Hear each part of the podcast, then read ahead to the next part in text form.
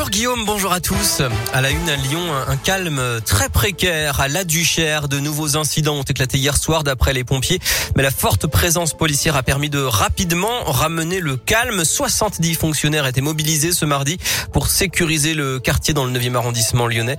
Et l'enquête continue après les tirs qui avaient visé trois policiers lundi soir pendant une patrouille contre des points de deal. Il n'y avait pas encore eu d'interpellation hier soir selon le préfet. Un appel à témoins après l'accident lundi soir quai Arloin dans le 9e arrondissement. Une piétonne de 52 ans a été mortellement percutée par une voiture. Et euh, d'ailleurs, on va changer d'heure ce week-end et la sécurité routière appelle donc à la prudence. Chaque année, les jours qui suivent le passage à l'heure d'hiver enregistrent un pic d'accidentalité pour les piétons en fin de journée de plus de 40%. Dans l'actu comme à Bordeaux, Montpellier, Paris ou Lille, l'encadrement des loyers va s'appliquer à Lyon et à Villeurbanne dès ce lundi 1er novembre. Les propriétaires vont devoir désormais respecter le loyer plafond fixé par la préfecture lors d'une première mise en location, un changement de locataire ou le renouvellement d'un bail. L'objectif est de freiner l'explosion des prix pour pouvoir se loger décemment sans s'éloigner toujours plus loin des centres-villes. Quatre secteurs ont été définis et le loyer plafond correspondra au loyer médian du secteur plus 20%. Il a reconnu au moins quatre bébés qui n'étaient pas les siens pour que leur mère puisse être naturalisée. Un homme de 57 ans a été condamné à 1500 euros d'amende dans la Loire selon le progrès. Et puis les Français boudent les lieux culturels. Près de deux Français sur cinq qui avaient l'habitude d'aller au cinéma, au théâtre, au musée ou au concert n'y sont pas retournés depuis leur réouverture cet été et la mise en place du pass sanitaire.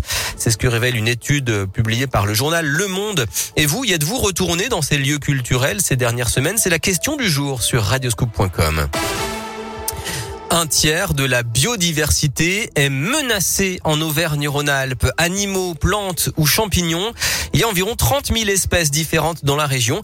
Et même si des opérations de protection et de réintroduction ont permis de remporter des victoires, une espèce sur trois, donc, reste menacée.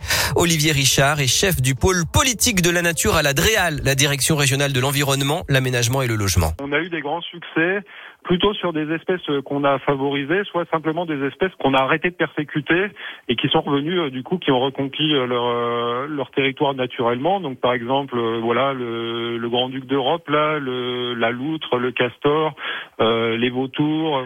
En contrepartie, toutes les espèces qui sont un petit peu spécialisées, euh, voilà, qui, dépendent d'un milieu en particulier, milieu agricole, euh, des vieilles forêts ou des choses comme ça, sur ces espèces-là, euh, ben on a plus de mal à obtenir des résultats positifs, enfin voir, voir ça continue de se dégrader aujourd'hui. Et on connaît les menaces hein, qui pèsent sur notre biodiversité, la destruction des habitats, l'agriculture intensive, la surexploitation, l'arrivée d'espèces invasives comme l'ambroisie ou encore bien sûr le changement climatique. Si vous voulez en savoir plus, le site de l'Observatoire de la biodiversité en Auvergne-Rhône-Alpes vous permet de découvrir la faune et la flore autour de vous.